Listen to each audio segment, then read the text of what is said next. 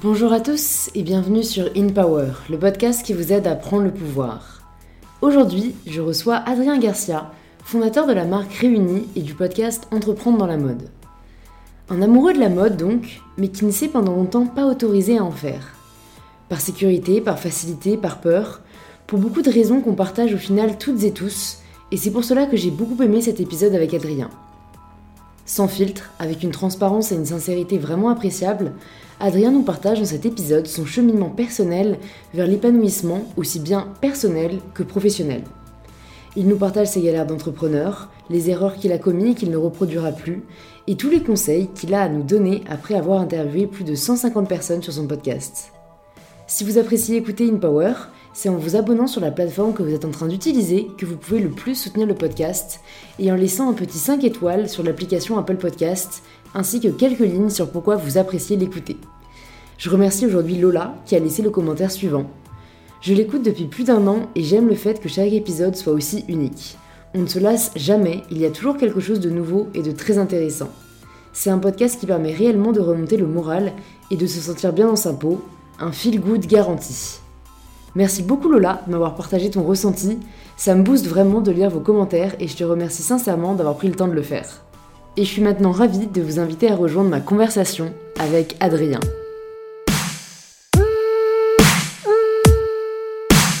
Bonjour Adrien. Bonjour. Bienvenue sur InPower, ou plutôt re-bienvenue, parce que si jamais vous avez écouté l'épisode d'il y a deux jours, vu que ce podcast sortira bah, demain, Mhm. euh, vous savez qu'on a eu un petit couac niveau son avec Adrien, donc il a gentiment accepté de revenir euh, sur InPower. Du coup, bah, je vais le laisser se présenter de la façon euh, dont il souhaite à tous nos auditeurs et nos auditrices. Ah bah, bonjour à toutes et à tous. Euh, donc moi je m'appelle Adrien, j'ai 33 ans, je suis euh, un homme, je vis à Paris, je suis fiancé euh, à Alice depuis quelques temps, on va se marier. Et euh, je suis également, euh, alors ce que je fais c'est que je suis podcasteur, j'ai un podcast qui s'appelle Entreprendre dans la mode et j'ai également euh, lancé ma marque de prêt-à-porter pour femmes euh, récemment qui, qui est co, enfin, qui est cofondée avec mon frère et puis il y a d'autres personnes qui me donnent un coup de main, mais mes deux activités principales en ce moment, c'est podcasteur, donc avec Entreprendre dans la mode, et entrepreneur. Ouais, écoute, je savais pas du tout, tu vois, que t'avais cofondé avec ton frère, tu m'avais brièvement dit qu'il t'aimait, Ouais. mais Mm. est-ce que euh, ça a été dès le début, tu as voulu le cofonder avec lui, ou ça s'est fait au fur et à mesure Non, ça s'est fait au fur et à Ouais, mesure. après qu'il t'ait Ouais. donné des coups de main, tu t'es dit au final, euh, associons-nous Ouais, en fait, c'est, euh, ça s'est fait assez simplement. Euh, Julien, il me suit. euh, il va- ça me fait marrer parce que je, je me projette déjà, il va écouter et ça va, ça va, ça le faire marrer. Mais ce qu'on n'en parle pas beaucoup jusqu'à présent, parce que c'est un vrai sujet, ça. De est-ce qu'on se met en avant tous, etc. Qu'est-ce qui incarne, qu'est-ce qui, qu'est-ce qui Mm. incarne pas, et on pourra peut-être en reparler plus tard. Mais en tout cas, Julien, il m'a rejoint. Enfin, il a toujours été là. Julien, on est, on est une famille. On est une famille où on, on s'entraide beaucoup, on partage beaucoup, on est très proches les uns des autres. Et, euh, et avec, avec le projet Entreprendre dans la mode, Julien n'a jamais été très loin dans l'écriture des newsletters. C'est quelqu'un qui, adore écrire. Euh, c'est un grand littéraire euh, et il adore, il adore écrire. Il prend beaucoup de plaisir à faire ça. Et donc moi, tout au, contraire, je suis pas très bon. J'écris pas très bien. Surtout, je suis très mauvais. je fais beaucoup de fautes d'orthographe. J'aime bien écrire, tu vois, et je pense que je suis assez percutant quand j'écris. Mais lui, il, a un niveau, il a un level euh, x10 quoi. Et donc, avec Entreprendre dans la mode, il m'a toujours aidé, il a toujours écouté les, les podcasts, il m'a toujours filé un coup de main. Et au moment où j'ai lancé euh, Réunis, il s'est bien rendu compte, et moi aussi je me suis rendu compte, que la tâche est tellement immense que tout seul, j'y arriverais pas, quoi. Enfin, Mhm. j'arriverais pas à me donner les moyens d'arriver à faire quelque chose qui soit à la hauteur de, nos, de, de- de mes attentes. Mm. Et, euh, et en fait, l'été dernier, euh, je reçois un coup de fil à un moment et il me dit Adrien, euh, euh, je, vais, euh, je vais quitter mon job actuel. J'en ai, j'en ai marre, j'ai fait le tour de la question et j'ai envie d'entreprendre. Et, euh, il se trouve que Réunis, ça me botte beaucoup, ça me parle beaucoup. Et hum, donc, moi, j'aimerais bien te rejoindre dans l'aventure. Et moi, j'étais hyper surpris, je m'attendais vraiment pas du tout à ça, même s'il m'avait déjà donné des coups de main, etc., sur le sujet. Et, et en même temps, c'était une évidence, tu vois. Mm. C'était tellement évident, et puis on est tellement proches, et on s'entend tellement bien, et, et c'est un, c'est un mec qui est tellement intelligent, et qui a, qui a tellement de valeur ajoutée, que je me suis enfin, c'était un no-brainer, quoi. je Ouais, me dis, bah ouais. oui, tout de suite, bah on fonce, quoi. Trop cool. Ouais. Du coup, tu pensais au début euh, te lancer seul. C'est-à-dire que tu t'es rendu compte au fur et à mesure que c'était trop compliqué. Enfin, en fait, je me demande, vu que comme Hmm. on en reparlera, mais tu avais interviewé euh, plus de 100 personnes Ouais. avant qui ont Ouais. entrepris dans la mode, Ouais. euh, qui, je pense, bah, beaucoup avaient dit que c'était très difficile d'entreprendre seul. Est-ce que toi, tu t'étais quand même dit ça et pourquoi euh, Hmm. t'avais pas fait le choix tout de suite de t'entourer Parce que, hum, parce que je trouve que trouver la bonne personne pour le faire, c'est hyper difficile. Hmm. Euh, et que je pense qu'il faut mieux partir seul que mal accompagné. Et que je me suis rendu compte avec Entreprendre dans la mode aussi que, et je crois que la plupart disent la même chose, il faut donner l'impulsion. Toi, tu donnes l'impulsion, tu te lances, et rapidement, il y a des gens qui, qui voudront construire avec toi. Tu vois ce que je veux dire Hmm. Et je l'avais déjà entendu plusieurs fois, euh, et d'ailleurs peut-être qu'on on y reviendra encore, mais euh, dans, je crois que c'était dans un, mon, coach, quand j'ai fait un, un gros travail sur moi-même, euh, de développement personnel, qui m'avait dit ça, il dit lance-toi, lancez-vous, Euh, je pense que c'est Tony Robbins aussi qui dit ça, lance-toi, et tu vas te rendre compte rapidement qu'il y a des gens, sois ambitieux, il y a des gens qui vont t'aider à construire cette ambition avec toi. Mm. Et en fait, je, je l'ai vu à chaque fois que, que j'ai démarré quelque chose, que ce soit avec Entreprendre dans la mode, il y a des gens qui naturellement sont venus vers moi et m'ont dit Est-ce que je peux te donner un coup de main? Est-ce que je peux t'aider à préparer les interviews? Est-ce que je peux te faire les notes des, des, des interviews? Est-ce que je peux euh, participer d'une manière ou d'une autre? Et donc, euh, je l'ai vérifié une première fois et avec Réuni, c'est exactement la même chose. À partir du moment où tu fais quelque chose qui a du sens euh, et tu tu donnes, tu t'engages avec passion, et ben naturellement il y a des gens qui viennent vers toi. C'est Mm. c'est c'est fou. Hein. C'est- Ça se vérifie, ouais, je suis et, d'accord. et c'est gratifiant parce que tu dis bon, ça veut dire que je, ça part à d'autres personnes. Et euh, tu vois, alors réunis, on a, on a trois semaines, on a quatre semaines et on reçoit des, des, euh, des CV. Les gens veulent bosser pour nous. Tu te dis mais, enfin, moi je m'attendais pas du tout à ça. Hmm. Et d'un côté, je me dis, bah, c'est hyper gratifiant parce que ça veut dire qu'on fait envie, que les gens y croient, qu'ils ont envie de se projeter avec nous, ils ont envie de, de nous aider à accompagner. En même temps, on leur dit, bah, enfin, on s'attendait pas à ça, quoi. C'est un peu tôt, peut-être. Il faut qu'on. Là, on est en phase de test, on est encore tout petit, on n'a pas les moyens, etc. Donc c'est c'est étonnant. Et en fait, euh, voilà, c'est ce qui s'est passé, je pense, avec euh, avec mon frère et avec d'autres gens, tu vois. Ouais. Et du coup, je m'étais aussi demandé quand tu as présenté Réuni, euh, tu l'as précisé, pour l'instant, c'est une marque de prêt-à-porter pour femmes. Ouais. Qu'est-ce qui t'a décidé à te lancer euh, pour la femme? Parce que c'est vrai que moi, j'avoue, enfin, tu vois, je, crée, euh, Mm. je développe ma marque de lingerie. Pour moi, c'était une évidence de m'adresser aux femmes parce que j'en suis une et parce que ça me parle beaucoup plus. Et qu'honnêtement, euh, si je devais m'adresser aux hommes, je saurais pas trop Mm. comment et quoi faire. Euh, vous, quelle a été la réflexion derrière Et est-ce que tu comptes rester dans ce domaine ou, Mm. élargir? Bah écoute, euh, moi je me suis toujours projeté comme designer de, pour femmes. Euh, je, je pense que ça vient, dans- ça vient de l'enfance, enfin ou ça vient peut-être de l'adolescence, mais je me suis toujours projeté pour les femmes. Je sais pas, j'aime les femmes, j'adore euh, les, les voir marcher dans la rue. Je trouve qu'elles sont hyper élégantes. J'ai une émotion à chaque fois que je vois une femme qui est, euh, qui est bien habillée, élégante, qui est, euh, qui est radieuse. Et euh, pour moi, c'était une évidence. J'ai toujours voulu dessiner et, et- habiller les femmes. Et, euh, ce qui est marrant avec Réunis, c'est qu'il y a plein de garçons qui se sont appropriés le pull. Et il y a plein de garçons qui ont acheté le pull en précommande. Et là, donc, on se pose vraiment la question de se dire, euh, alors on, on fait quoi? On est unisexe, on est gender fluide, on reste sur la femme, etc. Et je crois que on va plutôt aller sur du gender fluide. Euh, on va continuer à être une marque de prêt-à-porter pour femmes, mais on sera gender fluide, donc c'est-à-dire qu'on va penser nos pièces pour qu'elles soient aussi portées par des, par des mecs. Mm. Et, euh, et tu vois, nos, nos premiers clients, les mecs qui sont nos premiers clients, c'est des gens de la mode, bien sûr, euh, qui ont une affinité avec, euh, avec le vêtement et qui, et qui comprennent et qui voient. Alors, c'est peut-être un, peu- un peu féminin, et peut-être un peu efféminé, parce que moi, j'ai toujours voulu faire des vêtements qui soient féminins, euh, mais il, il, il, adopte quand même, quoi, c'est fou.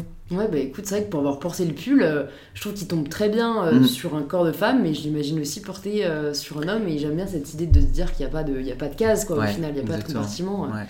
Du coup, tu, tu m'avais dit aussi, mais tu viens pas du monde de la mode à la base. Non. Est-ce que tu pourrais partager aux personnes qui nous écoutent Qu'est-ce qui a fait que, euh, voilà, il y a un peu moins d'un an, tu t'es dit euh, maintenant euh, je vais créer ma marque de mode Mm. et, et un peu même avant ça, tu t'es reconverti au final dans ce secteur Ouais.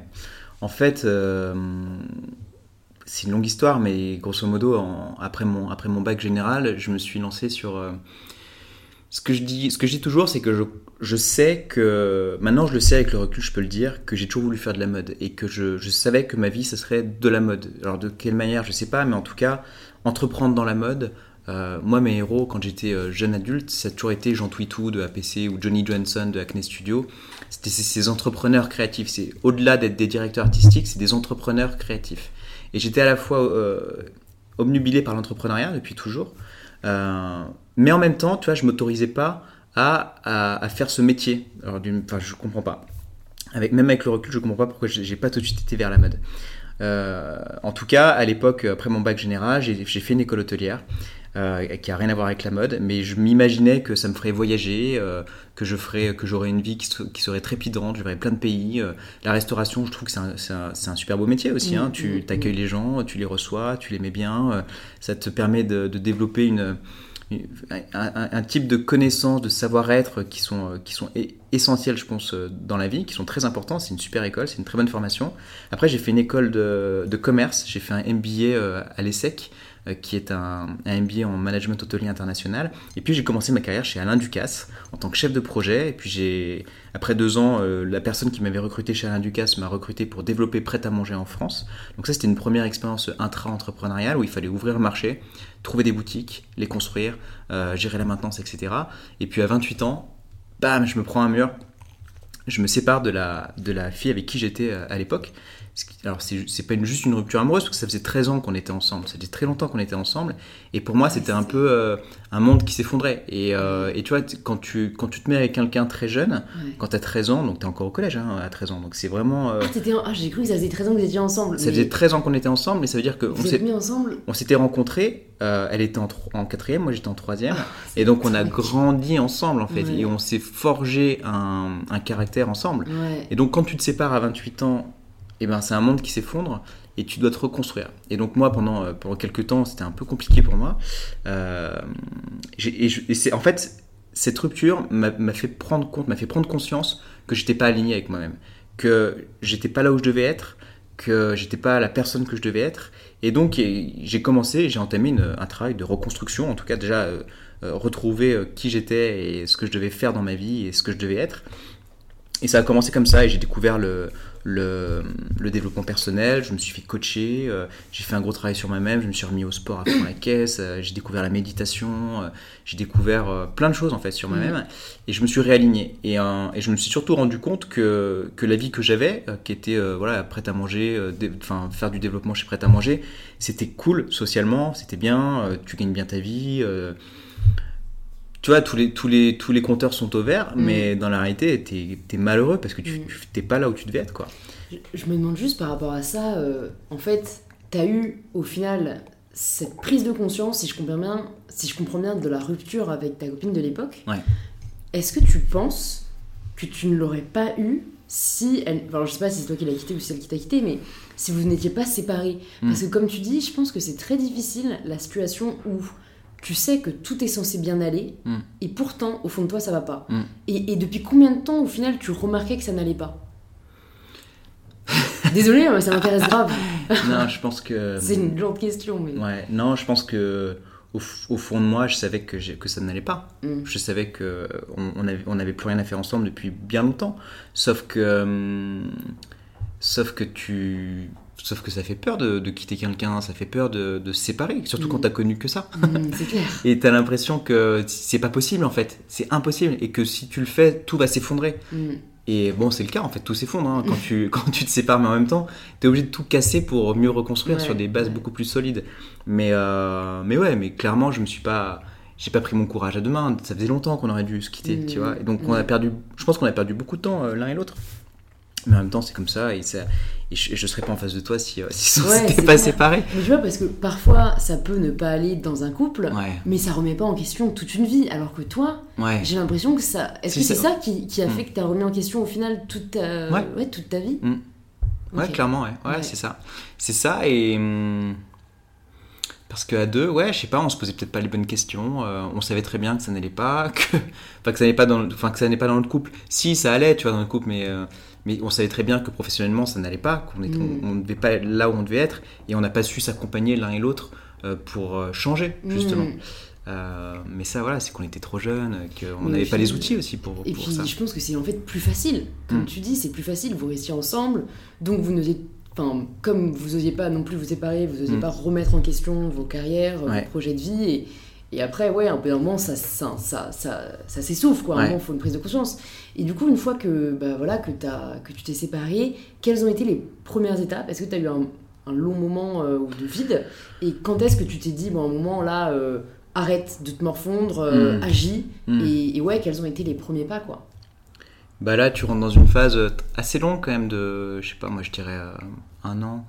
Après, moi je suis quand même, je, je prends des décisions assez rapidement, mais pendant un an et demi, un an, un an et demi, deux ans, euh, c'était, euh, enfin c'était, euh, j'étais un peu dark, tu vois. Ouais, j'imagine un peu le zombie qui. qui- Ouais, c'est dark et puis comme t'es pas comme t'es pas aligné, euh, bon tu continues à bosser, tu continues à, enfin t'as, t'as des potes donc euh, tu continues à sortir, mais tu, tu sors et puis euh, tu comprends pas pourquoi ça marche pas avec les meufs, parce qu'en fait t'as- jamais t'as jamais dragué en fait parce que comme on s'est rencontrés au collège, tu vois, euh, donc tu vois, et puis ça sent que t'es pas aligné en fait, Ouais. ça sent que t'es pas bien dans tes baskets, que quand on demande bah, qu'est-ce que tu fais dans la vie, tu dis bah je travaille, je suis prête à manger, tu vois, tu, tu, le dis- tu le dis pas avec vraiment de l'enthousiasme en en mode putain je suis trop aligné dans ma life quoi. Ouais, ouais. Donc en fait, tout, tout va, tout va mal.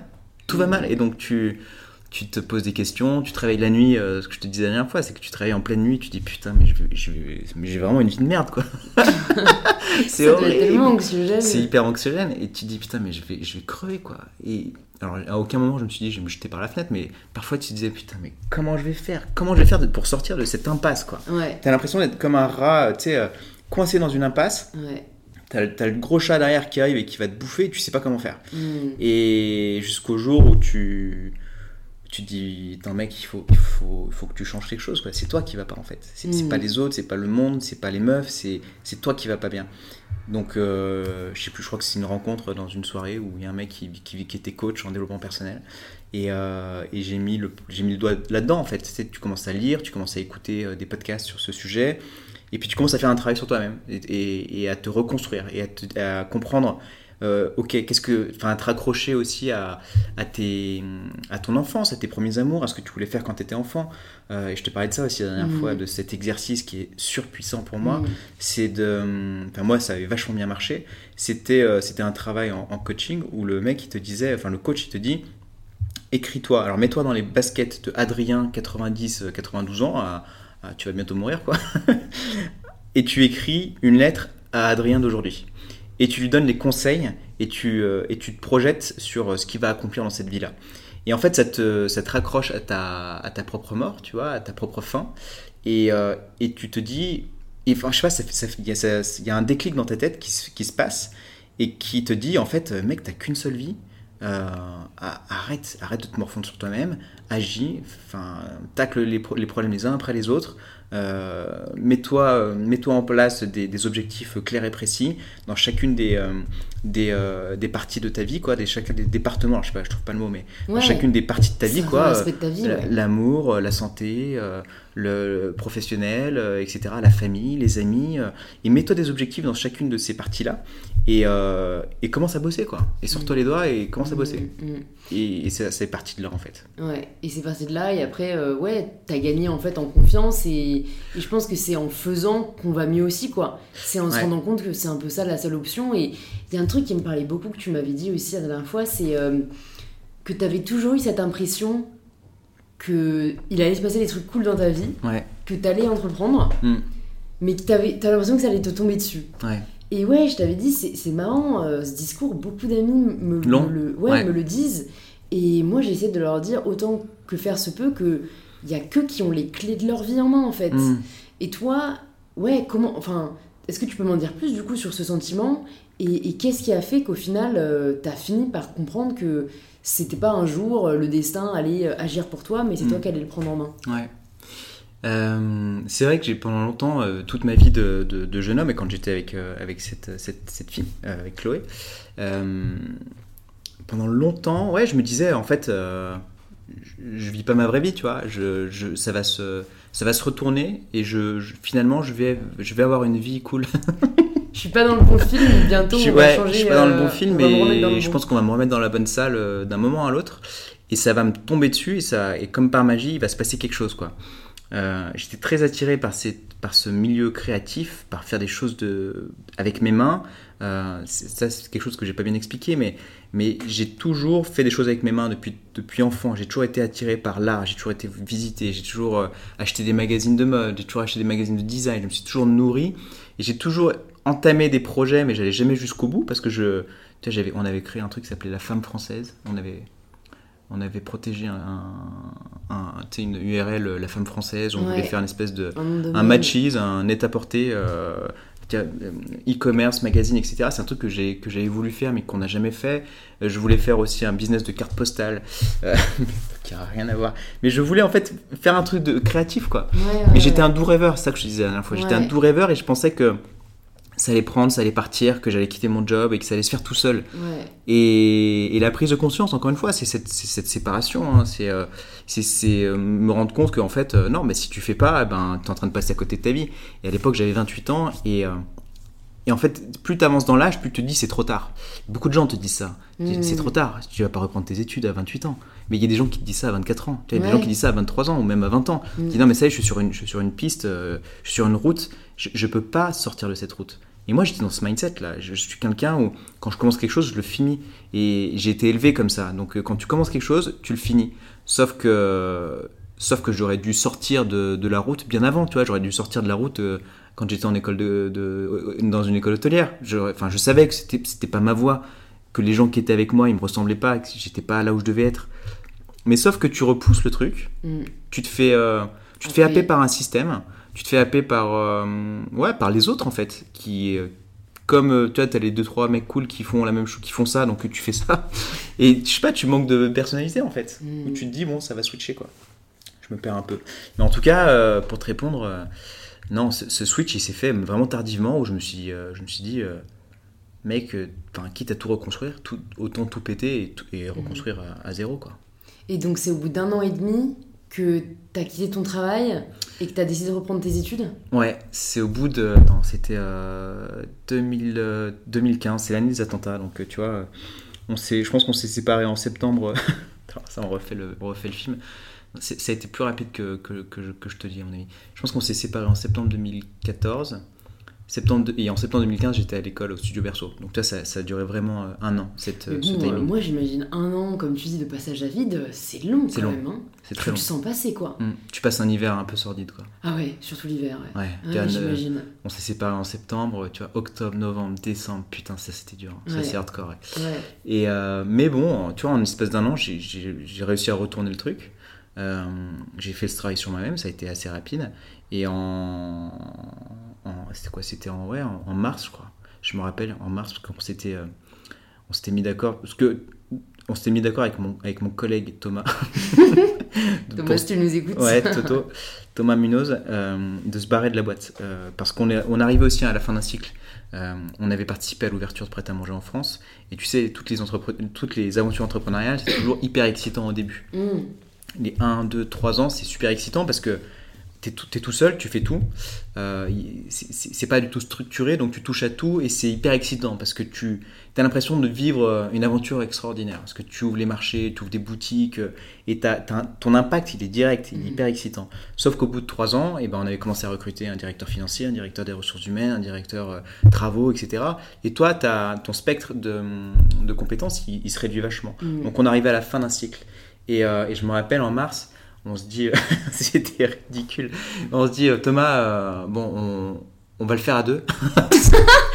J'adore la lâcheté humaine dans sa plus grande euh, splendeur. Et on prend rendez-vous avec, euh, avec mon boss, c'était risible. Euh, et, on, et on se dit, bon, bah, Stéphane, euh, écoute, euh, on a décidé qu'on allait partir. Ouais, c'est ça. C'était ridicule. Et, euh, et bon, finalement, il, tu vois, il- là, mon- je me rappelle mon ancien boss. Après, on est resté en contact et on est devenu, on est devenu, enfin, on est resté très proches. Mais à l'époque, il disait non mais les gars, enfin, qu'est-ce que vous me faites là? Vous êtes, vous êtes ridicules. On va prendre rendez-vous tous les deux, enfin chacun, chacun l'un après l'autre, et puis on va discuter, tu vois. Ouais, ouais, ouais. Mais en tout cas, on avait annoncé le truc. Et après, voilà, on a négocié nos départs. Euh, Thomas est parti, lui, chez, euh, dans une autre boîte. Pas concurrente directe, mais il est parti dans une autre boîte. Et moi, j'ai réussi à, à décrocher une, une petite rupture. D'accord. Ça n'a pas été simple, mais euh, ça s'est Ouais. fait. Et, euh, et moi, c'était obligatoire pour pouvoir euh, faire la suite, quoi. Ouais. Parce que, parce que j'avais besoin de finances pour payer euh, mon école, mon, mon appartement, etc. Ouais. Et, et donc je suis parti, je crois, je suis parti de, de, de prêt à manger, enfin, je me rappelle, je sais plus c'était quoi la date. Ça doit être le 11 septembre. Ah ouais. Et le lendemain, j'étais à l'école et j'étais en cours de tricot. Ah ouais Ouais, direct. Overnight. Overnight. Et est-ce que là, tu t'es senti à ta place? Ah bah là. euh, Bah ouais, franchement, ouais, j'étais dix fois plus à ma place là, même si j'étais avec des, des gens qui étaient beaucoup plus jeunes que moi. Moi, j'avais enfin, j'avais 28 ans euh, et les gens avaient entre 17 ans et, et 28 ans aussi, parce qu'il y avait, il y avait pas mal de reconversions aussi. J'étais au studio Berceau. Et, euh, mais ouais, j'étais beaucoup plus à ma place. En fait, j'étais. Ouais, c'était une délivrance totale, quoi. Parce que ça me parlait. Tu vois, on Mhm. parlait, de, on parlait de mode, on parlait de collection.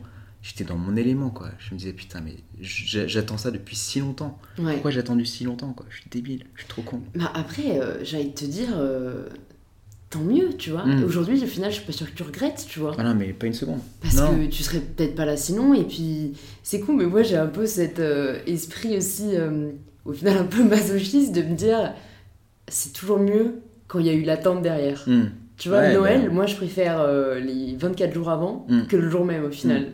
Et bon, bien sûr, euh, au final c'est toujours mieux si on fait ce qu'on aime dès le début, tu vois, mais tu savoures encore plus si t'es passé Ah, par ouais. euh, voilà, la frustration et que t'attendais ça. Mm. Et, euh, et du coup, à partir de quand tu lances ton podcast Entreprendre dans la mode? Bah, c'était assez long en fait, ce que j'ai fait. euh, donc j'ai fait j'ai- en 2000, euh, ouais, 2015, je rentre donc au studio Berceau. Euh, donc là, t'apprends le métier. hein. Il, faut, il faut vraiment comprendre que tu pars de zéro. Mm. Tu, tu réapprends tout, mais c'est c'est- c'est hyper intense, c'est hyper excitant parce que tu, tu fais tous les musées, tu vas à la bibliothèque, tu fais des recherches, tu fais des collections, tu fais plein de collections, tu apprends à coudre, tu apprends, à, à, t'apprends à dessiner. Parce que moi, je savais pas dessiner non plus, tu vois. Mm. Même si j'aimais bien ça, je savais pas dessiner. Et tu, tu, tu te cherches en fait, tu, t'apprends à comprendre ce que t'aimes, ce que t'aimes pas, etc. Et à trouver ton identité à toi. Donc tu dans le travail de reconstruction, ça marche. C'était vachement, c'était vachement efficace Ouais, aussi pour moi. Ouais. Euh, et, euh, et donc, en, je fais une première année. Euh, L'été, tu as deux mois de vacances. euh, bah, j'ai rien fait. Enfin, j'ai rien fait. Si, j'ai fait un road trip. euh, j'ai fait ça. Je voulais faire un stage, mais j'ai pas trouvé de stage. J'étais un peu dégoûté. Et puis la deuxième année, euh, je tanne. Alors, ce qu'il faut bien dire aussi, c'est que pendant toutes ces périodes-là, j'ai sollicité plein de cafés avec des gens. Euh, pour comprendre, je me suis vite rendu compte que pour aller plus vite que les autres, euh, il fallait que je rencontre les gens qui faisaient la mode sur Paris. Et donc, je sollicitais sur LinkedIn, j'essayais de me faire, enfin, des, des intros à gauche, à droite. Et je, je rencontrais les gens pour comprendre leur métier. Et... Parce que je me suis vite rendu compte que c'était. La mode, c'est hyper compliqué en fait. Il y a plein de métiers différents. C'est euh, massif. Tu sais pas par quel bout le prendre. Et boire des cafés avec les gens, pour moi, c'est la meilleure façon d'apprendre sur une industrie. Euh, et puis, il y avait un mec aussi dans un blablacar qui m'avait dit, ça c'est un, super conseil que j'ai appliqué euh, tout de suite. Il m'a dit, Adrien, alors ça c'est quand même la magie de blablacar, c'est que tu fais des rencontres qui sont assez ouf. Le mec il m'avait dit, Adrien, t'es en pleine reconversion, profites-en pour rencontrer un maximum de gens, sans rien avoir à leur demander. Euh, parce que souvent, les gens, quand tu es en école, tu, tu commences à, à contacter des gens quand tu as besoin d'un stage et tu as quelque chose à leur demander. Mm. Alors que si tu bois un café et tu as juste à, à leur dire euh, alors expliquez-moi ce que vous faites, etc., la relation est complètement différente. Et surtout, le mec, il aura un a priori beaucoup plus positif que, que si tu viens que si tu as quelque chose à demander. Quoi. Mm. Et donc ça, je me suis dit, putain, mais c'est super smart. euh, donc bon, je suis sur la bonne voie, je continue à boire des cafés avec les gens. Et puis en mars, euh, j'ai l'opportunité de partir en stage chez, chez Louis Vuitton. Donc je fais un premier stage chez Louis Vuitton. Euh, et là, euh, c'est trop cool parce que tu rentres chez Louis Vuitton, euh, c'est le kiff de ta life. hein. Moi, j'attendais ça depuis super longtemps. Donc je rentre chez Louis Vuitton et je découvre, je découvre le podcast aussi en même temps que le, le développement personnel. Mm. Et donc toute cette période-là, j'écoute beaucoup de podcasts. J'écoute euh, Tim Ferriss Mm. aux États-Unis. J'écoute qui, qui sont ouf, qui sont très longs aussi. Greatness, t'as ouais. écouté ou pas Non, Lewis Howes Ah, Ok, il reçoit des gens cool. ouais. Et euh, ça fait longtemps que j'ai- un peu arrêté d'écouter maintenant. Je, je me suis focalisé sur les Français. Et à l'époque, aussi. euh, t'as Génération 8 Yourself qui arrive, t'as Génération XX, t'as La Poudre, t'as as Vlan, euh, t'as deux trois podcasts français qui s'y mettent. T'as Nouvelle École aussi. Ouais. Antonin Archer qui est trop Ouais. cool. Et, euh, et tu vois, pendant l'été, entre, entre mon stage de, chez Louis Vuitton et mon deuxième stage chez Balenciaga, je me dis putain, mais il faut que j'accélère le process, quoi. Il faut vraiment que j'accélère le process, donc euh, il faut que je rencontre plus de gens, euh, parce que je veux comprendre plus vite. Parce qu'en plus, quand tu es dans un studio, tu es un peu cloîtré, tu es un peu Mm. enfermé, et t'as pas accès forcément euh, au marketing, à la com, À tous les corps de métier, à ouais. tous les corps de métier. Et ça, moi, ça me frustrait énormément, parce que je, je connaissais, en fait, comme j'avais fait, comme j'avais une autre expérience avant, j'avais cette curiosité-là. Mm. Et, euh, et finalement, euh, l'été, euh, enfin, je me dis, putain. Et surtout, je trouvais pas de contenu qui m'a- qui m'accompagnerait dans, qui m'accompagnerait dans la reconversion professionnelle vers la mode. Il n'y avait pas de contenu sur comment entreprendre dans la mode, sur des, parcours d'entrepreneurs dans la mode. Donc je me suis dit, putain, je le trouve pas. ça me saoule. Euh, je vais créer mon propre podcast. Euh, ça va s'appeler Entreprendre dans la mode parce que moi j'ai envie d'entreprendre dans la mode. Et euh, je vais commencer à, en sollicitant un pote de pote, tu vois. Mm. Donc pendant l'été euh, 2017, j'envoie euh, 100 messages sur LinkedIn. J'ai trois réponses. et là, t'as- je me rappelle, tu as un pote de pote donc, qui, qui accepte. Et il y a Adrien Penso qui est le deuxième interview. Et puis le troisième, je crois que c'est Zoé Le Boucher de Admise ou, ou, ou, Dada, comment elle s'appelle Diane Ducasse. Et en fait, je commence comme ça, quoi. Et petit à petit, ben, tu bah, tu t'améliores, quoi. Et, et surtout, tu, tu comprends. Enfin, tu Mm. comprends plein de choses. Donc au début, le premier podcast, le son était tout pourri, les questions étaient toutes pourries. Euh, Je suis, je me rappelle la première, la première question, ça tombe complètement à côté de la plaque. euh, Ah ouais j'ai tout laissé, hein, c'est live, hein, vous Ouais, pouvez moi je me encore. souviens euh, avoir voulu commencer par le début. Ouais, Et le son, j'avoue que c'était chaud. c'était horrible. Et au final, euh, j'ai fait bon bah non, vas-y. T'as lâché l'affaire, je vais- ouais. Je vais regarder. Non, non, mais je me suis dit, je vais regarder euh, au final les gens que je connais d'abord. Ouais. Et euh, t'as raison, ça s'est très vite amélioré. Et, et puis ce que j'aime bien au final aussi dans ton podcast, c'est qu'on sent que c'est très euh, naturel et spontané. Mm. Tu vois, moi j'ai- j'aime pas trop, après c'est personnel, les interviews en fait. Les Mm. trucs trop. Trop Carré. préparé. Mm. Et toi, bon, même si on voit qu'il y a un fil rouge, tu vois, t'as as des cris du cœur, Ouais. on sent que tu t'intéresses vraiment et, et ouais, ça se ressent. Bah, c'est ça ce que tu disais tout à l'heure, c'est que moi j'attendais, te- ça fait tellement longtemps que j'attends ce moment-là. Donc euh, quand je rencontre mes héros, des gens que j'ai que j'ai su- que je suis depuis 10 ans, tu vois, Mm. genre euh, Vanessa Seward ou Ramdan Touami ou euh, enfin plein, c'est des gens que je regarde mais euh, comme un enfant, tu vois, qui, qui, qui fantasme leur vie, quoi. Ouais. Et donc quand, quand tu les rencontres pour la première fois, bah t'es comme un dingue et Ouais. tu as envie de leur poser plein de questions, donc c'est Ouais. hyper authentique comme truc, ouais. Et ça, on avait un peu parlé aussi la dernière fois, mais de toutes ces interviews et de Mm. toutes ces rencontres, qu'est-ce que t'en as ressorti qui t'a aidé Euh, Est-ce que toi-même, je sais pas, tu te faisais un peu euh, des, des débriefs de ce que tu avais appris après un épisode Ou est-ce que tu te faisais un peu une feuille de route des, des conseils que tu pouvais garder et glaner comme tu savais que, bah, in fine, un jour tu voulais entreprendre dans la mode, Mhm. et euh, voilà, c'était juste en fait ouais, des, des bonnes pratiques ou des conseils Mhm. à, à nous partager, euh, ça, peut être, ça peut être cool. Tu connais déjà les réponses, donc. Je me souviens d'un en particulier, mais euh, on sait jamais que hmm. t'en as d'autres qui te soient venus à l'esprit. Ouais, non, les- te répéter un peu la même chose malheureusement, mais euh, alors j'ai pas, j'ai pas fait, j'ai pas tenu le carnet. Ça, j'ai, je me suis, je l'ai pas fait. Euh, je- Moi, je le fais pas, mais tu vois, je me suis dit, pourquoi pas le faire en fait? Ouais, C'est comme lire, tu vois. Mm. J'ai lu plein de fois que c'était bien de, de- d'avoir un petit carnet de notes quand tu Mm. lis un livre. Je sais pas, moi, je pense que la lecture, j'ai tellement commencé en, enfin, par plaisir que j'ai vraiment du mal à avoir ce Mm. réflexe de prendre des notes, mais je pense qu'au final, ça te sert quand même beaucoup, quoi. Tu vois, il y a tellement de gens qui nous disent des trucs intéressants. Sur le coup, on retient, on se dit qu'on va retenir. ouais, mais on Et retient le pas. cerveau, il peut pas tout retenir, il peut Non. pas tout stocker. Alors, je suis Non. sûre que ça nous aiderait, tu vois, de noter au fur et Ouais, à mesure. Et... Bah moi j'aimerais bien le faire, mais je le fais pas. Et alors, à vrai dire, moi je réécoute pas tous mes épisodes, et comme je suis dans le dans le moment présent, j- j- j'emmagasine pas forcément. Mais ce que je retiens, en tout cas, pour te répondre à, à ta question précisément, c'est que tous les gens que j'ai interviewés, c'est des gens qui étaient euh, qui étaient passionnés, qui avaient le feu en eux. Euh, c'est surtout des gens qui se foutent du regard des autres, et ça c'est quand même un truc moi que j'ai euh, que j'ai gardé longtemps Mm. en moi, qui m'a beaucoup freiné euh, de penser, euh, de, de- de faire attention à ce que pensent les autres de Mm, toi. mm. Et ça, c'est quand même un sujet qui est, euh, qui est insupportable et qui, et qui limite beaucoup de gens. L'ambition aussi. Tu te rends compte que les gens qui réussissent vraiment, c'est des gens qui, sont, qui veulent bouffer le monde. Tu vois. Enfin, juste avant, là, j'étais en interview avec, avec Lisa Chavi de Livy. Elle te dit droit dans les yeux Je veux être la plus grosse marque de luxe accessible de lingerie du monde. Elle te le dit, euh, c'est une, certitude dans sa tête. Mm. Euh, Anne-Fleur Brodehou de Rosanna, c'était pareil. Euh, et et c'est des gens qui sont hyper ambitieux, qui veulent, Mm. qui veulent croquer le monde, tu vois. Mm. Donc ça, je pense que l'ambition, c'est c'est hyper important.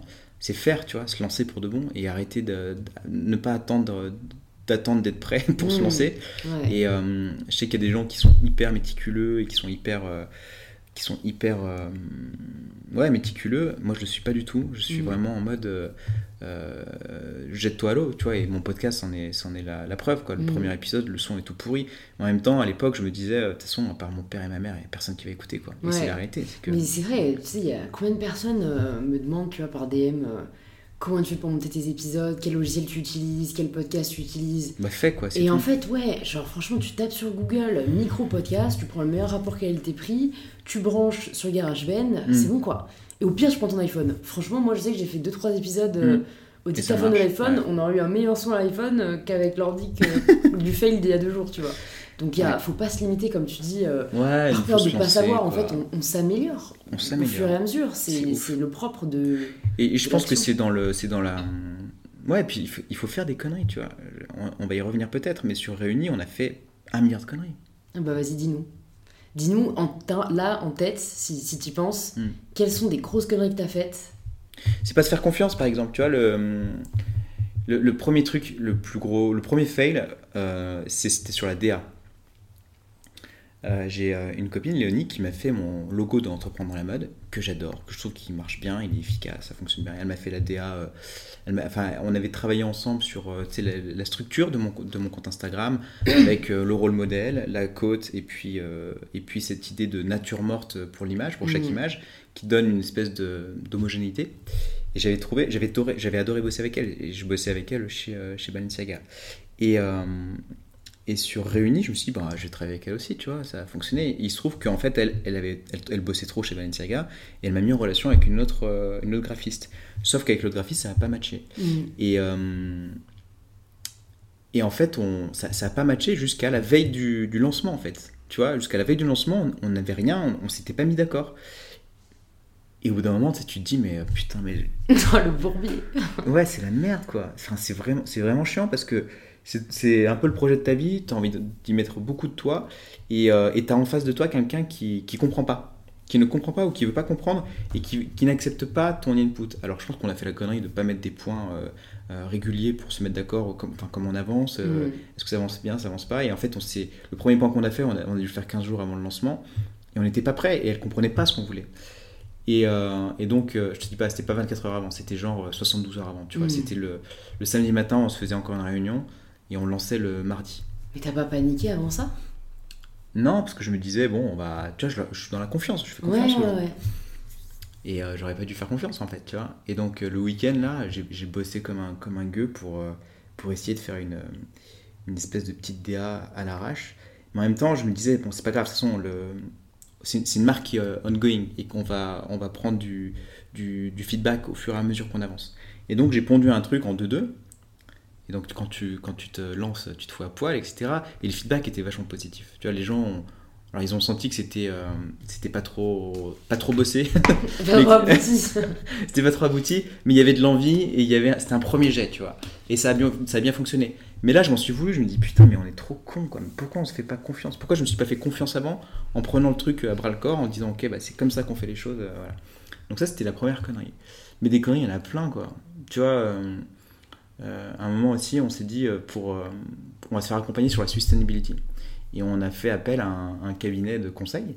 Euh, alors il y a, Jordan qui nous a, qui nous a accompagnés et je suis très content de, ce qu'on a fait avec lui. Mais il nous a mis en relation avec quelqu'un qui, qui nous aiderait à sourcer le bon atelier, la bonne filature, etc. Sauf que, encore une fois, le mec, il n'était pas présent. il, nous a, il nous a envoyé sur une piste en Turquie. C'était. Ils étaient mais à des années-lumière de, de comprendre ce qu'on voulait faire en fait. Mm. Et, euh, et tu vois, tu perds du temps, tu perds de Ouais. l'argent parce que tu vas sur place. Ouais. Euh, mais en même temps, voilà, c'est ces bêtises-là qui font que tu te dis. En fait, tu as besoin de ça pour te faire confiance à toi-même. Tu dis, ok, là, on a, on a frisé la, la catastrophe. Enfin, la catastrophe, il faut, faut remettre les choses en perspective. C'est pas, pas non plus euh, mort d'homme, tu vois. Mais, mec, fais-toi confiance en fait. Mm. Fais-toi confiance. Arrête de, de chercher l'approbation de qui que ce soit. Euh, t'es t'es- t'es intelligent, t'es un garçon intelligent, t'es bosseur. Tu vas te faire conseiller. T'as un super réseau avec Entreprendre dans la mode. Donc fais-toi confiance et, et tacle les, les problèmes les uns après les autres. Après, tu vois, on, là où on a fait des bêtises, euh, je sais pas, pas des grosses bêtises, mais quand on, quand on a lancé euh, Réunis, par exemple, euh, on a mis un peu d'argent dans Facebook, Facebook Ads, et tu te Ouais. rends compte que ça rapporte rien. Donc tu dépenses Ouais. beaucoup d'argent et que ça te rapporte pas grand chose. Vraiment, faut savoir vraiment très très bien l'utiliser. Ouais, mais on s'est fait accompagner là-dessus. Ah oui, aussi, On s'est ouais. fait accompagner et malgré tout, tu vois, euh, bah, les retours sur investissement, ils sont pas ouf. Mm. Donc on, on se rend compte que euh, notre marque, elle est peut-être pas assez, euh, c'est peut-être pas assez direct, c'est peut-être pas assez euh, entre guillemets putaclic, tu vois, Mm. pour vendre automatiquement. Mm. Nous, notre marque réunie, il faut qu'on raconte l'histoire, il faut que, et surtout, je me suis rendu compte alors c'est pas une bêtise, mais je me suis rendu compte qu'il n'y avait pas de raccourci. Que quand tu montes une marque de vêtements, de mode, et ça je te dirai après, mais euh, il y a plein de gens qui me l'ont, qui me l'ont, euh, qui me l'ont euh, confirmé, c'est que chaque client, il faut aller le chercher le couteau entre les dents, il faut aller le convaincre, il faut aller le, il faut aller le chercher. Quoi. Et ça se fait pas en un, en un, clic, tu vois, avec du Facebook Ads ou, du, ou du Instagram. C'est vraiment une stratégie globale de communication. Ouais, mais c'est dur ça. Enfin, est-ce que toi, tu as ce, cette facilité à vendre? Parce que parce que c'est dur, ouais, euh, de se dire il faut aller chercher chaque client et hmm. convaincre, tu vois. Et puis Moi, j'adore ça. Est-ce que c'est est -ce c'est viable à terme?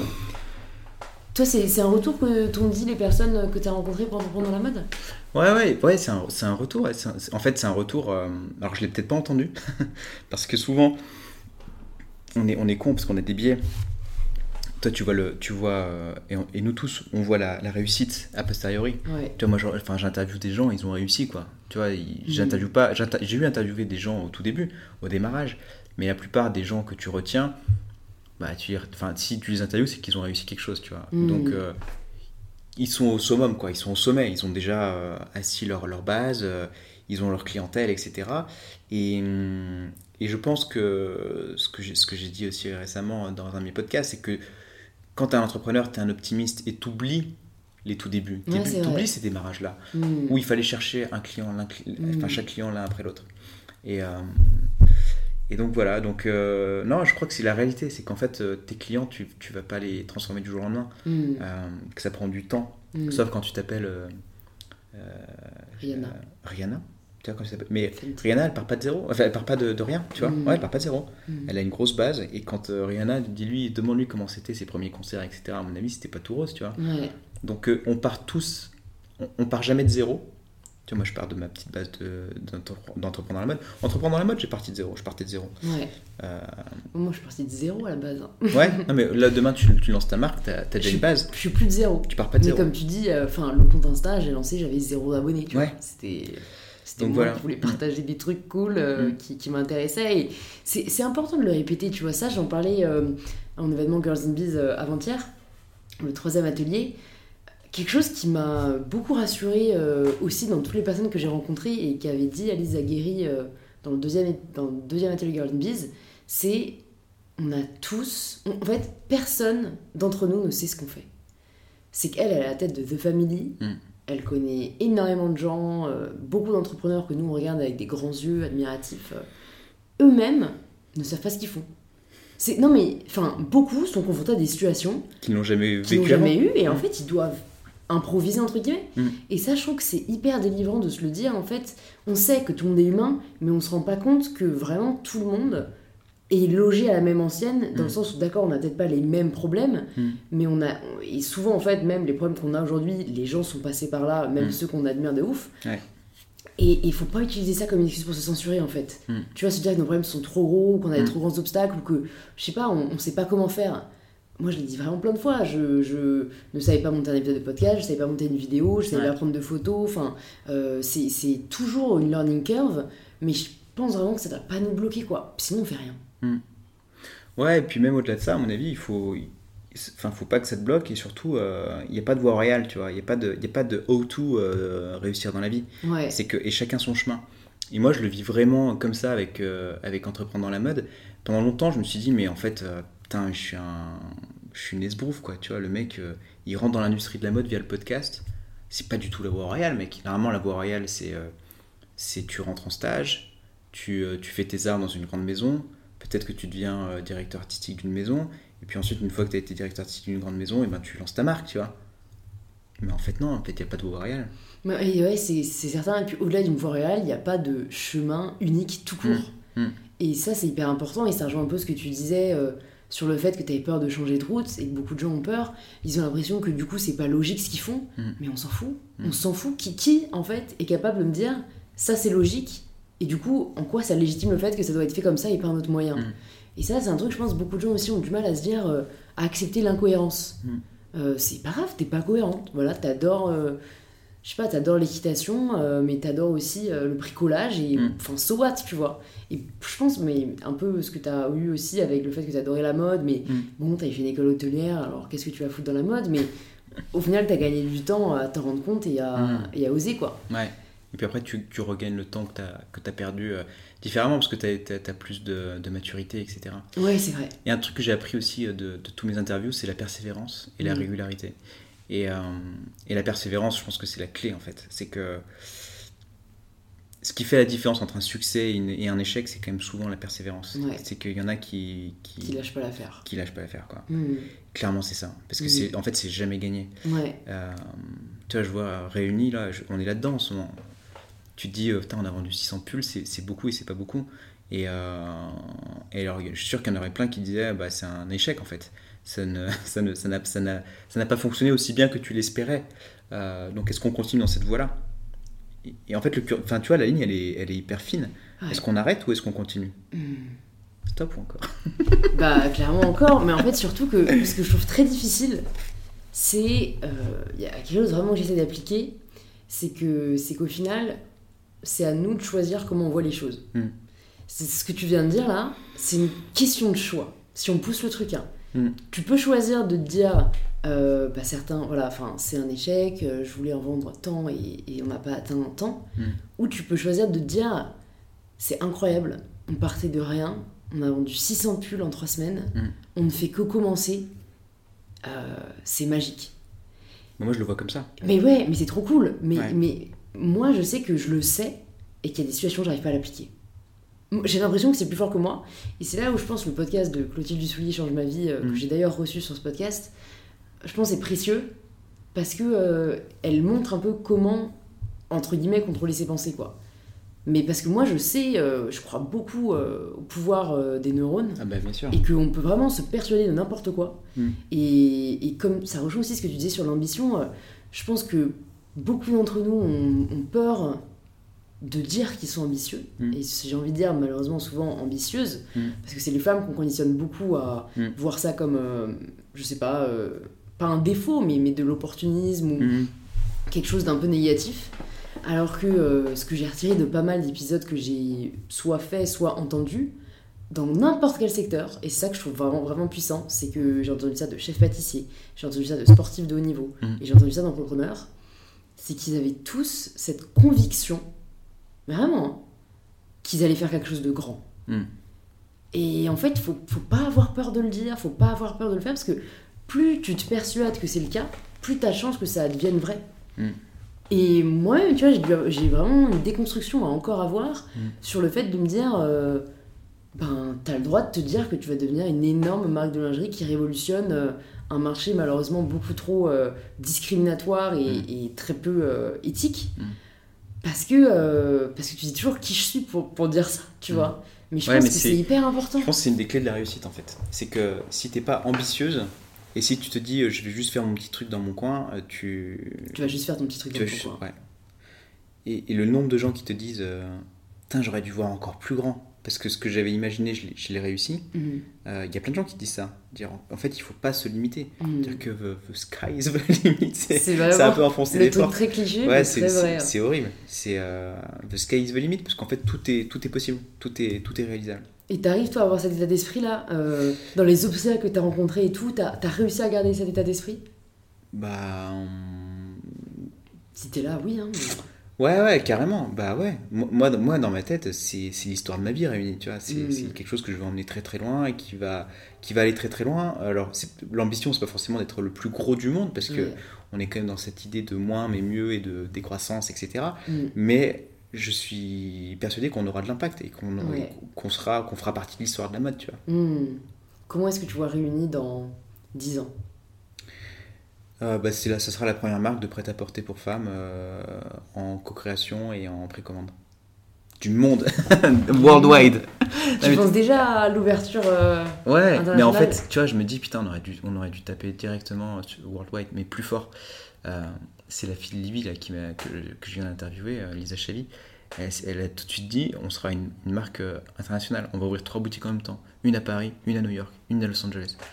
Alors, ils l'ont pas fait, tu vois, parce qu'ils ont commencé par une première boutique à, Paris. Mais rien que de se dire, de l'écrire, de dire ok, l'ensemble de la marque, c'est une marque worldwide. Ouais. Ben ça, c'est hyper puissant. En fait, ça fait un peu. Je trouve que c'est un côté un peu, un peu mesquin de dire ok, bah, je, je vais commencer par mon petit pays, tu vois. et puis après on fera euh, l'Angleterre, puis après on fera la Mm. Belgique, puis après on fera l'Espagne. Mm. Non, en fait, euh, ta cliente, c'est la même dans le monde entier. Bah tu vois, moi je suis pas sûre. Moi, pour, euh, pour avoir commencé à partager en anglais, Mm. parce que euh, en fait les personnes que je suivais euh, venaient du monde entier et je me reconnaissais plus dans leurs messages sur les réseaux, etc. J'ai re- je suis repassée un switch français à la fois parce qu'il y avait des demandes et aussi parce qu'en fait je me sens beaucoup plus moi-même et je, et, et je parle beaucoup plus à ma communauté en fait. Mhm. Et honnêtement, je pense que c'est pareil dans la mode. Je pense que c'est pas le cas quand t'es déjà anglais ou américain. Mhm. C'est horrible, mais parce qu'en fait, euh, comme c'est devenu quand même la langue la plus parlée dans le monde et que. Et que du coup, c'est même si toi, donc que tu viennes d'Allemagne, d'Italie, de France, de Navarre, euh, tu, tu c'est pas ta langue natale, t'arrives entre guillemets à te projeter en anglais. Et donc dans des marques américaines ou anglaises. Mais euh, je pense que si tu veux bien marcher et bien comprendre ton marché, même si c'est deux mots différents, Mm. euh, je pense qu'il faut pas forcément commencer euh, big. Pour Mm. moi, euh, il y a une façon de s'adresser Mm. à, à- aux femmes, en l'occurrence vu que c'est notre cas à tous les deux. En fonction des pays, c'est pas. Enfin, je sais, notamment la lingerie. La lingerie française, pas du tout la même chose que la lingerie américaine, pas du tout pareil que la lingerie crois? allemande. Est-ce que Ouais. c'est pas un biais? Est-ce que c'est pas un manque d'ambition? Est-ce que c'est pas un manque de. Peut-être, hein, peut-être, mais moi je suis assez partisane du. je, préfère, je préfère faire mieux Mhm. que. Worldwide. que, que, enfin, je, franchement, j'aimerais, hein, et je pense que je ne sais quoi sera international, mais je vais commencer par, euh, en tout cas, la France dans le sens où, même si on va ouvrir euh, le shipping euh, interna- international, parce que, ben, rien que pour les personnes qui ne vivent pas forcément en France, mais tout sera en français au début, tu vois. Mm. Parce que, je, je- en fait, c'est même une préférence que de pas vouloir se brûler les ailes. Mm. T'imagines, tu dois maîtriser, ouais, toute ta com en français, puis en, tout en anglais, mais... Mm. euh, je sais Non, pas, mais nous, tu vois, par exemple. Au début, on voulait partir euh, français-anglais, faire, la- faire, la- faire, le, faire les deux. Ouais. Bon, on s'est vite rendu compte que, putain, déjà, faire sortir des coms en français, euh, c'était déjà sportif. Bah, Donc, c'est euh, très très sportif quoi. donc on va se détendre un petit peu. Mais non, mais je, je te rejoins. je- c'est- après, c'est un peu, c'est un peu provocateur de dire ça. Mais en même temps, je, mais en même temps, j'y crois. Tu vois, je me dis dans 10 ans, on peut être.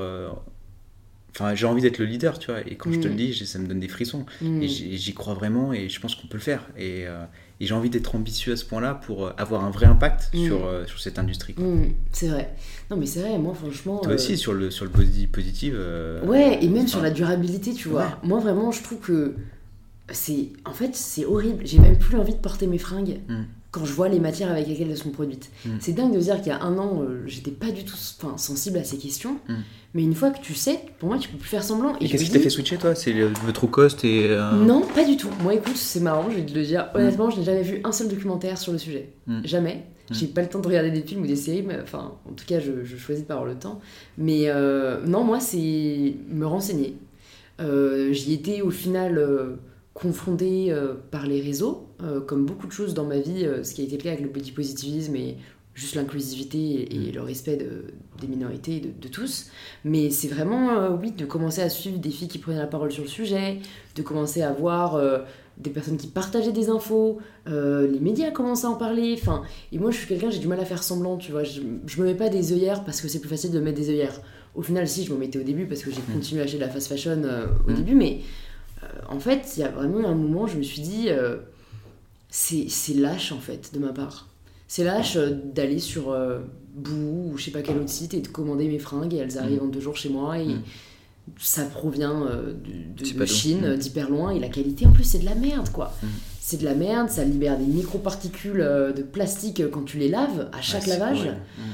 Putain, il y a une autre façon de consommer et moi maintenant je rêve vraiment que dans 10 ans on s'habille tous et toutes En réunis. En réunis et en je ne sais quoi.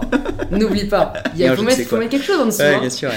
Euh, non mais vraiment, en te disant, en fait vraiment t'as le sentiment, tu portes ton truc, t'as t'as pas honte de le porter, Mm. t'en es fier. Ouais. C'est bon pour ta peau, c'est bon Mm. pour la planète, c'est durable, Mm. ça a été fait dans des super bonnes conditions, enfin... Ouais, moi ça devient un truc, euh, tu vois, on peut en parler longtemps quoi. Mm. Mais... euh, Et toi, est-ce que ça n'a pas été trop dur d'allier... euh, Parce que franchement, euh, je pense, hein, c'est comme moi, je réfléchis à la durabilité à chaque étape du Mm. processus. Mm.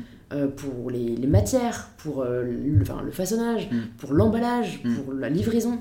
Mm. Toi, ça n'a pas été un. Bah, si, c'est un casse été conseillé, du coup, tu m'as dit. je me suis fait accompagner par Jordan Salomé de Get Real, qui, qui, est hyper cool, qui est hyper fort et qui, que j'adore, qui est très posé. voilà. Moi, il m'a accompagné, on, je l'ai rencontré via mon podcast Entreprendre dans la mode. On s'est rencontré une première fois, une deuxième fois, et, on a vraiment matché. Et, et ouais, parce qu'en fait, c'est dur. C'est hyper difficile et il faut être très humble parce que tu vois, au début, euh, avec Réunis, on s'est dit, mais en fait, euh, c'est qu'une question de volonté. Mm. Euh, nous, on va faire du recyclé, on va faire du Made in France, on va, on, va, on va prouver au monde entier que c'est facile. Et c'est pas facile du tout. Et c'est pas facile du tout. Et parce que tu te confrontes à quel recyclé c'est cool, mais c'est beaucoup c'est full polyester. quand c'est pas quand c'est pas full polyester, bah, les fibres elles sont trop courtes donc ça bouloche et ça dure moins longtemps. Il y a une problématique de durabilité, euh, de teinture, de teinture, de le made in France. C'est cool, mais en fait, des ateliers qui veulent bosser avec des petites marques, bah, il n'y en a pas 36 000. Quand elles veulent bien bosser avec toi, elles te mettent 5 mois dans la vue pour un proto. Et en fait, tiens, tu te dis, putain, en fait, c'est dur de vouloir faire bien. C'est difficile de vouloir faire bien. Donc, il faut vraiment avoir beaucoup de persévérance. Et, en même temps, tu dis, je peux pas, je peux pas faire autrement parce que c'est ma croyance, c'est l'ADN de ma marque. Donc, euh, donc, je vais le faire bien, coûte que, coûte que coûte. Et je vais expliquer mes choix. Et c'est ce qu'on fait avec Réunis d'ailleurs. C'est que on a vraiment. Euh, le concept, c'était de demander aux gens euh, qu'est-ce qu'ils voulaient via un questionnaire on a construit le, meilleur produit possible en termes de design, et ensuite on a été sourcer les meilleures matières possibles euh, en fonction du cahier des charges de nos clients. Et donc, euh, ben voilà, on a fait des choix sur la matière, quoi. On a dit, bah ok, on est parti sur un 100% mérinos parce que c'est doux, donc ça, ça répond à vos problématiques. Euh, c'est durable dans le sens où c'est traité irrétrécissable, ça ne boulochera pas, etc. mais c'est pas du recyclé. Et le mérinos, il vient d'Australie, parce que 99% du mérinos, pour l'habillement, il vient de là-bas. Euh, il y en a en France, il y en a en, Espagne, mais c'est des trop petites quantités pour pouvoir produire euh, euh, un, fil sur la, sur la longévité. Et puis, tu as une problématique de prix aussi. C'est mmh. que les gens, ils veulent. le cahier des charges, c'était faut que ça soit doux, faut que ça soit, faut que ça bouloche pas, que ça ne rétrécisse pas, il faut pas que ça coûte plus de 130 euros. Et faire un pull à moins de 130 euros de cette qualité-là en 100% mérinos, bah, ça coûte cher. Ouais produit localement, ça coûte très cher aussi, parce mmh. qu'on produit à Tolède en Espagne. Et en fait, mis bout à bout, ben, tout ça, ça, coûte, ça coûte beaucoup d'argent. Euh, et, c'est vrai que parfois, il y a des gens qui te disent, mais au pull, c'est un truc de bobo, ça coûte hyper cher, etc. Parce qu'ils ont en tête euh, le euh, de Primark, de Zara, de H&M, avec des pulls qui sortent à... Je voyais un pull l'autre jour, Primark, 17 euros. Je dis, mais mec, mais... Enfin, t'achètes ça, mais tu te poses la question de comment c'est fait, en fait. Faire un gros pull d'hiver à 17 euros, bah, c'est du plastoc. C'est fabriqué à l'autre bout du monde dans des conditions qui sont vraiment déplorables. Quand je dis vraiment déplorable, c'est juste euh, c'est horrible. C'est honteux. C'est honteux, c'est qu'il y a des gens qui se font exploiter, euh, mais salement quoi. Et, euh, et voilà, donc, donc voilà. Moi j'adore le mot consommateur. Mm. Pour moi, c'est un choix de consommateur et il appartient à chacun d'entre nous. Et heureusement, je pense qu'on est de plus en plus à vouloir faire le bon choix quoi, au final, parce que. Ouais, ouais, ouais. De plus en plus. C'est un enjeu quoi. Mm. carrément. Carrément. Mais même pour soi, pour se respecter soi-même, en fait. Parce que tu dis. Euh, ouais, ouais. Après, ce que je trouve euh, quand même dommage, c'est que, tu vois, là, on en parle. Les personnes qui écoutent ce podcast, je pense, sont, sont conscientes de ça. Hmm. Mais c'est mais c'est mais c'est quoi par rapport à c'est rien par rapport à toute la population? Hmm. et moi je, je, me demande hein, comment est-ce que cette information euh, peut mieux passer? Bah, il faut en parler. Enfin, moi, je me suis posé la question euh, dix mille fois hein, euh, sur ce sujet-là, et, c'est à chaque fois que je pose cette question dans mon podcast Entreprendre dans la mode. Je pense que le rôle de chacun, c'est d'en parler en fait. C'est que la seule façon de faire bouger les lignes de notre société, de notre industrie, c'est d'en parler. Que ce soit sur, euh, sur le body positivisme, sur, sur l'égalité homme-femme, sur la sustainability, etc. Mm. C'est qu'il faut en parler et que tout le monde doit en parler, tu vois. Mm. J'avais cette discussion avec bande de meufs et puis et puis c'était quoi l'autre compte Je sais plus. On parlait, on parlait de ça, de, l'égalité homme-femme, du féminisme, etc. C'est pas le problème, c'est pas que le problème des femmes, le féminisme, c'est le problème de tout le monde, de toute la société. Et tout le monde doit, doit prendre la parole sur ces sujets-là. Et la sustainability, c'est exactement pareil. C'est le, c'est le job de tout le monde. Donc t'en parles. Enfin, notre rôle à chacun, c'est d'en parler. Toi, tu as un média, moi j'ai un média, on en parle. Et c'est au fur et à mesure, comme un sachet de thé, ça s'infuse. Et ça s'infuse dans, le, dans toute la société. Mmh. Et euh, je prends souvent l'exemple de la bouffe la bouffe, il y a, il y a, cinq ans en arrière, euh, tu vois, moi, quand je bouffeur de graines, etc., euh, les gens, ils me crachaient dessus, tu vois, dans ma famille. Euh, les gens, ils disent, mais t'es un putain de bobo parisien, quoi, tu arrêtes de nous saouler avec tes histoires. Sauf qu'aujourd'hui, tu te rends compte qu'ils ont tous évolué, cinq ans après, ils vont tous euh, acheter plutôt bio, euh, ils font attention à ce qu'ils mangent, à ce qu'ils se mettent sur la peau, etc. Et que en très peu de temps, finalement, parce que 5 ans à l'échelle de l'humanité et à l'échelle d'une vie, c'est quand même pas grand chose, Mm. ça a complètement switché. Mm. Et je suis sûr que sur la mode, ça sera pareil. Que ça va switcher. Mais c'est le rôle de chacun, de chacun d'entre nous. On est tous citoyens, quoi. C'est à nous de faire bouger les choses, c'est à nous d'en parler pour Mm. euh, faire bouger, euh, faire bouger le curseur vers une société euh, qui, dont on a envie, quoi. Ouais, totalement. Et surtout, comme tu dis, on peut tous en parler, euh, même à notre échelle, à l'échelle de Mm. notre entourage. Il n'y a pas. Enfin, tu vois, je pense qu'il y a des personnes qui se, disent, qui se pensent peut-être trop petits pour en avoir sur le sujet, Mm. mais non, quoi. Moi, je trouve ça trop cool. Il y a beaucoup de comptes Instagram qui se lancent, qui parlent de zéro déchet, Mm. qui parlent. euh, J'en ai partagé un la, la semaine dernière que j'ai beaucoup aimé, euh, qui, qui justement, euh, je crois que ça s'appelle. Euh, euh, sur, là en fait c'est un peu genre la vérité sur la mode ou, et en gros qui partage un peu toute la réalité de l'industrie de la mode Mm. bah, c'est trop cool en fait qu'il y ait des podcasts euh, oui, qu'il y, ait des- qu'il y ait des comptes Insta qui se lancent et Mm. qui, qui veulent faire changer les choses tu vois Ouais, puis Même si si t'arrives à convaincre une personne, c'est mais c'est génial. ça c'est t'as un impact Mm. déjà euh, c'est ouais énorme Si t'arrives à faire switcher ta famille, c'est déjà énorme. ouais belle, belle fierté belle victoire souvent Du coup, euh, il y, a, il y a une question que tu poses souvent euh, sur ton podcast et que j'avais envie de te poser aussi, euh, parce qu'au final, euh, je pense que autant mes auditeurs et mes auditrices que moi-même, on en bénéficiera. C'est si jamais tu avais une personne ou deux à nous conseiller que tu as reçu sur Entreprendre dans la mode ou que tu aimerais recevoir, Mm. que tu aimerais entendre sur InPower, ce serait qui? C'est celui dont je t'avais parlé la dernière fois, c'est Ramdan Touami. Je trouve que pour moi, c'est un des génies de notre époque euh, qui, euh, qui est un mec euh, génial, qui est très généreux, qui est un peu parfois la grosse tête. hein, parfois, quand tu, quand tu croises, quand tu l'écoutes, tu as l'impression qu'il dit tout ce que je fais, c'est génial et tout ce que font les autres, ils ont rien compris, c'est de la merde. Il a ce côté là qui est un peu agaçant parfois pour certains, mais, mais qui, au-delà de ça, c'est juste un génie en termes de, en termes de business, de, de vista, euh, de retail, etc.